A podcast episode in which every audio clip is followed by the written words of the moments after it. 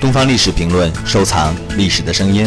下面的这段声音是着名的德国工业设计师迪特拉姆斯的一段采访录音。Today we need less but better products, okay, but maybe ten years later it's more important things what we need. New lands, we need new landscapes. Together with new cities, we need new structures for our behaviors. And that is design.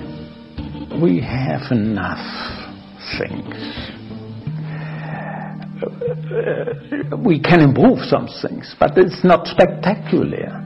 You know, to improve a television or a computer, to make it more self-explanatory, to, to make it more usable, it's always a very important thing, but it's not a spectacular thing.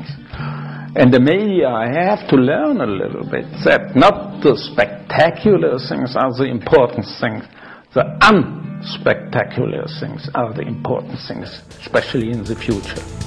更多精彩声音，请关注东方历史评论官方网站。